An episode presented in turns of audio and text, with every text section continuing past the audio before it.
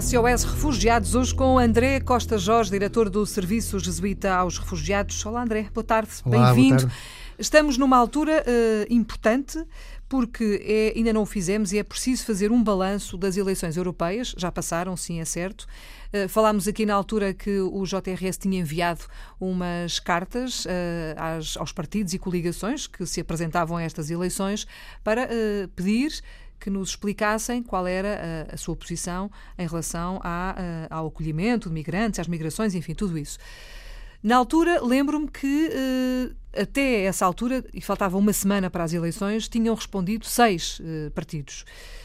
Qual é o balanço agora que as eleições já lá vão? O que, como é que isto decorreu, André? Valeu a pena? Uh, muito bem. Bom, valeu, vale sempre a pena lutar por uma causa justa e hum, aquilo que procurámos fazer, em primeiro lugar, não era dizermos em, em, quem é que as pessoas deviam votar. Claro que não. Mas sim trazer este tema para o debate público, especialmente num período em que os eleitores são chamados a participar e a conhecer as matérias que estão realmente em discussão e que são matérias europeias. Aliás, a crítica que se fez muito foi que os temas europeus não foram, foram praticamente um abordados, abordados. superficialmente uhum. e, portanto, e não contribuiu muito, uh, não se contribuiu muito para um esclarecimento dos uhum. eleitores, para uma tomada de consciência de que somos também além de cidadãos portugueses, somos cidadãos europeus. Uhum.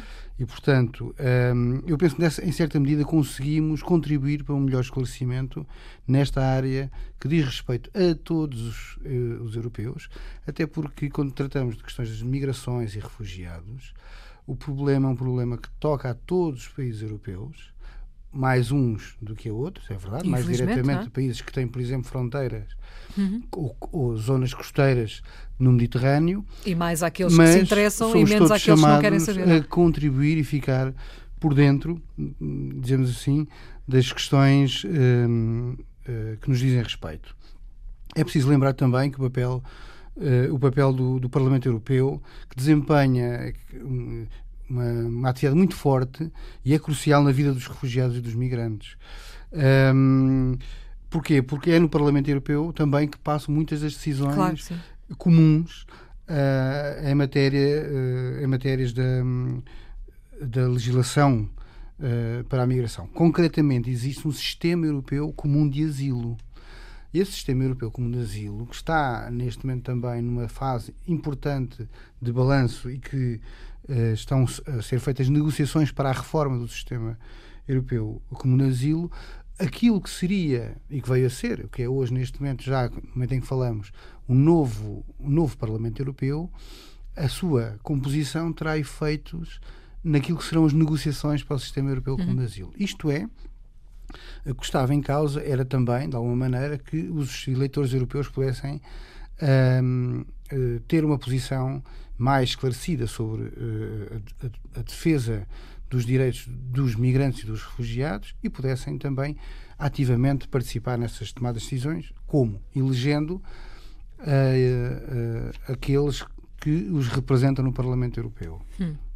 Ora bem, então o que é que aconteceu?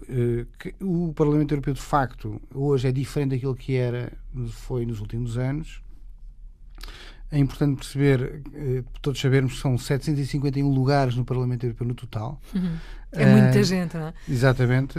Um, os do, as duas grandes famílias europeias continuam a ser as duas mais representadas, mas houve, houve novidades, nomeadamente um, houve um aumento dos chamados partidos populistas um, e também pela primeira vez em 40 anos o Bloco Central, digamos, composto pelas duas famílias, a família do PPE e do Partido Socialista eh, Europeu, os partidos socialistas perderam a maioria uh, absoluta no, no, Parlamento, o que quer dizer que vai haver lugar a negociações uh, também com, envolvendo outros grupos que aumentaram.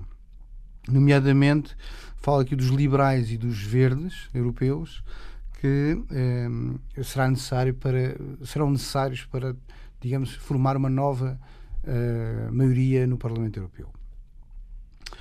Uh, um dado interessante é que uh, o número de eleitores, a abstenção diminuiu na Europa, Diminuiu na Europa? Diminuiu na Europa, é uma em. Portugal, Portugal então foi um caso à parte, é isso? E Portugal uh, faz parte dos sete Estados-membros da União Europeia em que a abstenção subiu. Hum. De facto, nessa perspectiva, a nossa campanha, uh, no fundo, que assentava neste moto: teu voto tem poder, o teu uhum. voto conta, um, de alguma maneira acabou por. Uh, não surtir o efeito que nós desejávamos, pois. Hum, porque gostávamos, sinceramente, que as pessoas pudessem sentir também através destas causas que valia a pena ir votar para o Parlamento Europeu. Uh, nós em 2014 a abstenção foi de 65. Já era muito elevada. Já é? bastante. Uh, uh, e, portanto, neste momento a abstenção situa-se mais ou menos nos mesmos valores, perto dos 70%, que é sempre triste do ponto de vista da participação democrática. Claro, é muito, muito, é muito. Devia ser uh, um décimo disso. Ou nem tanto, Justamente. Agora, é verdade que há muito, muitas causas, ou múltiplas causas, para que as pessoas, de alguma forma, não sintam necessidade, não se sintam chamadas a ir votar. Nós continuaremos a insistir nisto aquilo que a Europa trouxe, um espaço comum de liberdade, um espaço comum de participação, sermos uh, uma região no mundo em que uh, os valores, os direitos uh, e aquilo que nós todos partilhamos possa também ser uh, um espaço de proteção para os migrantes. Deixe-me voltar ao, ao, ao, ponto inicial, que é uh, as cartas que vocês enviaram para uh, os partidos e coligações se calhar até aqui, olhando para isto, até aqui se percebe que se calhar alguma coisa não funciona, que é, eles eram não sei quantos, mas muitos, 20, 20 e tal, se calhar nem à volta disso, e vocês obtiveram quantas respostas? Nós obtivemos sete respostas.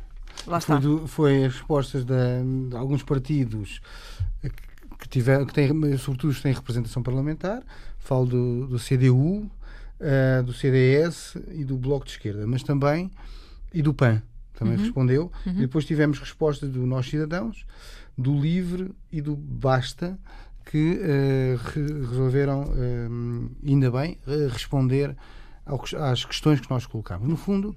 Todos os outros não sim, tiveram de facto, tempo. Houve daqui dois, dois, dois grandes partidos, são os dois maiores partidos políticos portugueses, o Partido Socialista e o Partido Social Democrata, que não responderam Uh, e não e optaram por não dar resposta às questões. Foi pena, porque é importante que os eleitores e também nós soubéssemos antecipadamente qual seria a posição destes partidos uh, no Parlamento Europeu. Vamos, obviamente, ficar atentos. Temos eleições em outubro. Uh, isto é um assunto que vai continuar na ordem do dia, não é? As migrações, cada vez mais. E nós vamos continuar a contar também com o JRS, o Serviço Jesuíta aos Refugiados. André, obrigada por ter vindo à Antena 1. Obrigado eu.